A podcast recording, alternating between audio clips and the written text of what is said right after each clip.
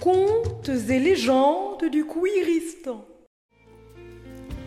Alors comme ça tu es tellement woke que tu n'arrives pas à dormir Installe-toi bien confortablement au fond de ton lit, de ton siège ou de ton placard.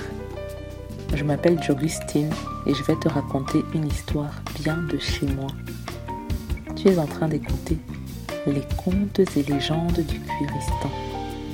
Attention, dans la langue du Cuiristan, le féminin l'emporte sur le masculin.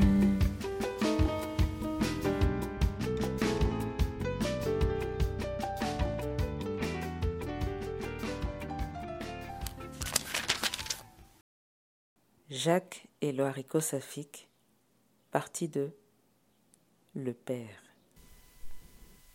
Résumé de la partie 1 À une époque où les insectes et les plantes ont pratiquement disparu de la surface de la Terre, le plus grand groupe industriel de l'agroalimentaire est responsable d'une pandémie mondiale. Jacques Nanceau, fils de Tom Nanceau, le PDG de ce groupe, est un mec cis d'expression de genre féminine, babacool introverti, qui boycotte sa famille et vit dans un squat. Dans ce squat, il s'était pris de Sipora, une femme trans qui n'a pas l'air de le calculer pour un sou. Mais pendant la fin du monde, quand quelqu'un te plaît, introverti ou pas, tu saisis ta chance. Pour plaire à Sipora, Jacques décide de faire jouer ses relations pour lui offrir le meilleur des cadeaux.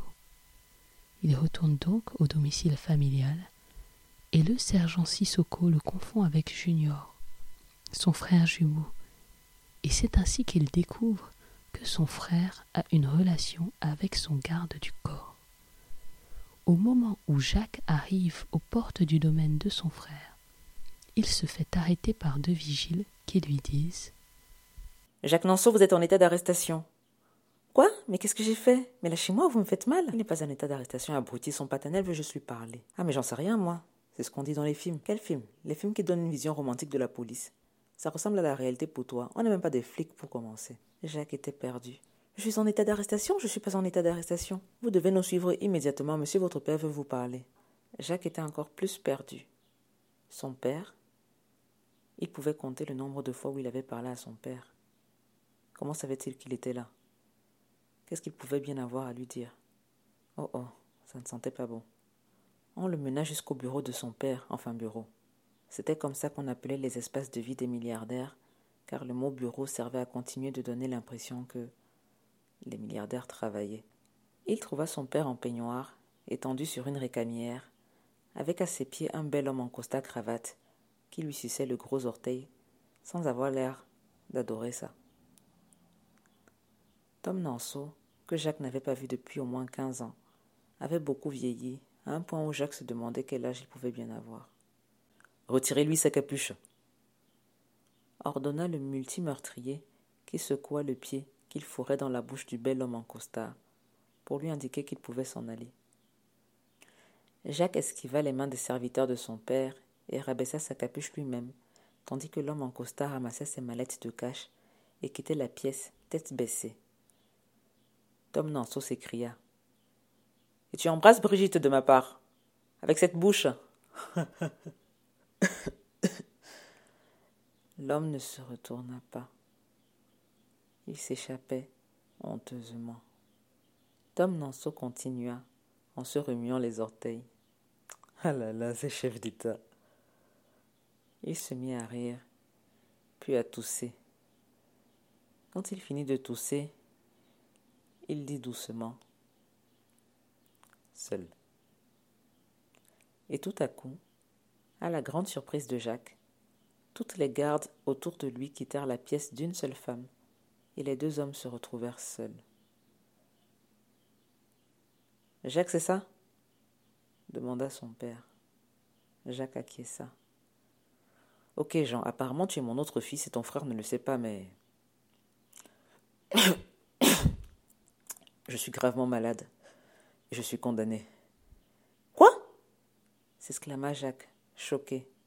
T'étais pas censé être immunisé contre toutes les maladies de la Terre après avoir enfoncé tes dents dans la carotide de douze enfants encore en vie et âgés de moins de. Chut Mais parle plus fort Faut que tout le monde entende Tu n'as vraiment pas l'étoffe d'un milliardaire. Même Kenny West, paix à son âme, savait ce qu'on peut dire et ce qu'il ne faut surtout pas dire. Jacques continua, tout tremblant. Alors, si le rite d'immunité n'a pas marché, tu vas essayer le fameux sacrifice d'un de tes fils, c'est pour ça que tu m'as fait venir?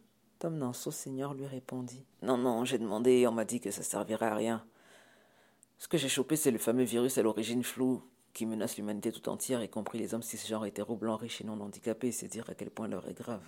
Je ne m'en étais pas rendu compte jusqu'ici, je commence à croire qu'il n'y a vraiment pas de Dieu. Le monde est juste. injuste. On sait toujours pas comment le choper, hein. donc on ne sait pas comment le guérir, même pas de façon ésotérique. Parce que maintenant que tous les marabouts et chamans des pays colonisés se sont convertis au christianisme et à l'islam, on ne peut plus compter sur personne.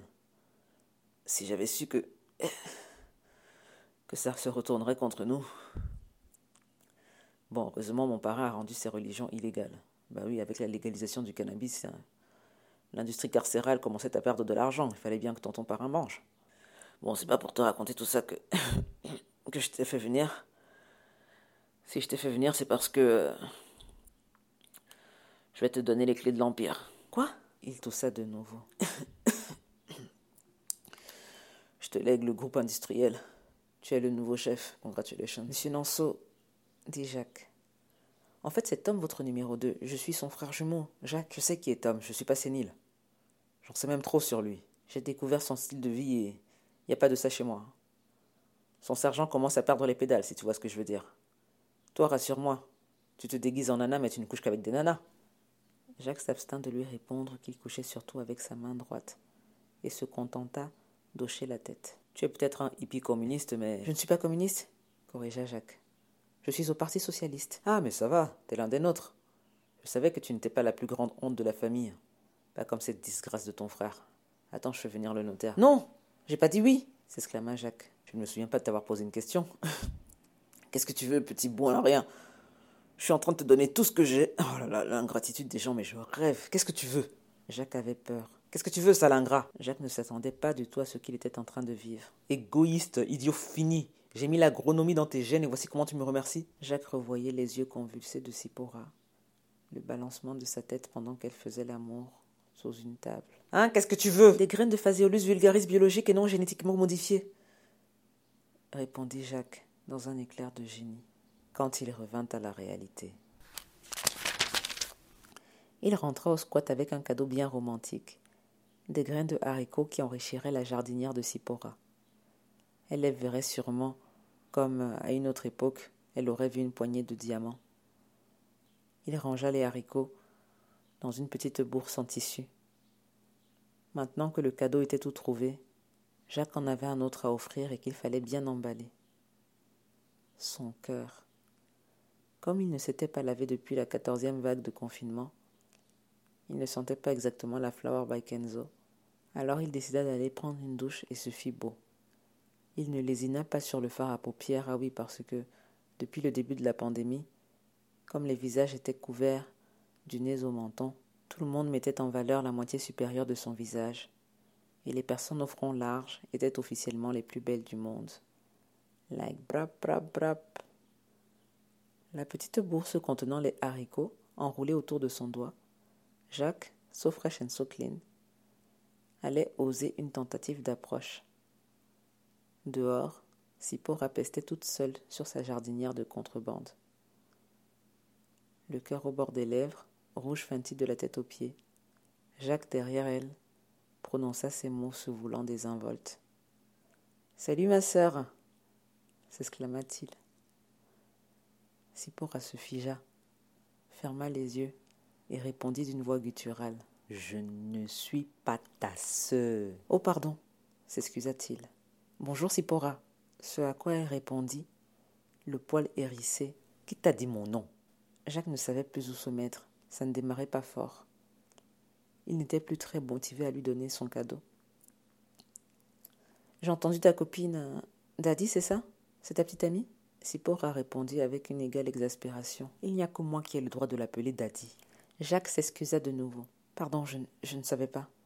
Sipora lui demanda. Paris et Nicole ne sont pas avec toi.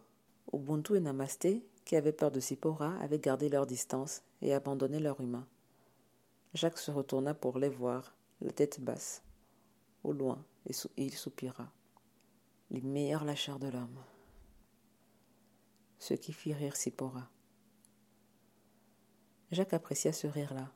Il lui demanda Je peux te poser une question? Elle haussa les épaules. Ça voulait peut-être dire oui, alors il continua. Pourquoi tu me détestes?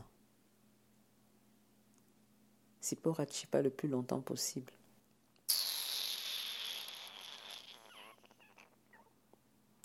Vous les hommes, vous êtes tous les mêmes.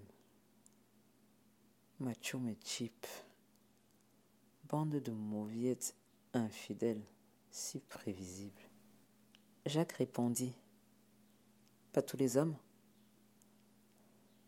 Elle sourit en secouant la tête, tellement cette conversation la fatiguait déjà. Tu sais combien de gars ont déjà entendu la question Pourquoi tu me détestes? Vous nous faites marrer. Tu penses que j'ai le temps de te détester Que je sais que tu es qui Tu crois que tu es quelqu'un pour moi Que je sais que tu existes pourquoi Parce que tu dors sur le matelas. Père, je ne te connais pas. Il n'y a pas la place pour toi dans ma tête. Tu glisses comme la diarrhée. Jacques n'avait pas tout compris, mais il avait compris l'essentiel. Sipora le détestait. La mort dans l'âme, il vérifia quand même une chose avant de la laisser tranquille. Je ne te plais pas du tout, c'est ça? Je ne suis pas ton genre de mec, euh, tu n'es pas attiré par les mecs? Je ne sais pas lire entre les lignes et je ne peux pas dire euh, quand je plais à quelqu'un. Je préfère te poser la question, en plus, euh, les masques ça aide pas. Elle lui répondit sèchement. Tu sais que j'ai une copine. Il ne savait pas pourquoi elle disait ça. Ce n'était pas la question qu'il avait posée. Et ça ne le faisait pas avancer. Il se demanda si c'était possible qu'une personne qui a baigné dans la culture de la polygamie n'ait jamais entendu parler de polyamour. Comme il ne disait rien, Sipora continua. Je t'ai vu jouer du piano à la gare. Ah? fit-il. Tu joues vraiment bien. Merci. répondit Jacques, qui pensait recevoir un compliment. Mais Sipora n'avait pas fini. Et je sais que tu joues du ukulélé. Du quoi? Ta petite guitare là. Tu sais comment on appelle une personne qui joue parfaitement de deux instruments de musique? Jacques secoua la tête. Il voulait la laisser dire une surdouée, un zèbre, ou quelque chose du genre. Un mot que personne n'avait jamais employé pour le désigner et qu'on réservait d'habitude à son frère jumeau. Il voulait l'entendre de sa bouche à elle. Alors, sa truelle à la main, elle s'approcha de lui, aussi excitante que menaçante, et quand il dut faire un pas en arrière, elle donna la réponse à sa propre devinette. On appelle ça une riche, une enfant de une fille de boss. Et les filles de boss qui viennent remplir les squats pour punir leurs parents d'avoir mis la mauvaise personne à la tête de l'État, je vous trouve indécente. Derrière son masque, Jacques se sentit démasqué. Il se demanda jusqu'où Sipora savait qui il était. Savait-elle que son père était un multimilliardaire et qu'aucune porte ne résistait à la seule évocation de son nom de famille Il chevrota. Je ne suis pas une fille. Oh, je sais qui tu es. Monsieur, je ne supporte pas quand le féminin l'emporte sur le masculin. Sipora, qui était aussi grande que lui, lui caressa les cheveux et ramena des mèches de ses cheveux, une à une, derrière son oreille. Et à chaque fois qu'il sentait un de ses doigts frôler son oreille, l'excitation de Jacques montait en intensité. Jacques murmura la vie est belle, Sipora. Le destin s'en écarte. Personne ne joue avec les mêmes cartes. Le berceau lève les voiles. Multiples sont les routes qu'il dévoile. Tant pis. On n'est pas. Tom Nanso. Lui qui ne captait pas les émotions d'autrui, réussit à voir dans le regard de Sipora un dédain sans fin. Ses yeux dans les siens, elle avait prononcé ces deux mots qui lui glacèrent le sang. la suite au prochain épisode. Bonne nuit. d'écouter l'histoire numéro 1312 des contes et légendes du Kouéristan. Un podcast produit par Dirange Society. Tous les textes sont écrits par Jogustine. La chanson que tu entends s'appelle The Quest. Elle est tirée de l'album African Time de Gwen et Tiana. Les illustrations sont de Pamela et le jingle a été réalisé par Ali Gouchen. Je t'invite à nous laisser un avis sur iTunes, à nous mettre 5 belles étoiles et à partager cette histoire avec toutes les personnes qui t'aiment ou n'arrivent pas à dormir.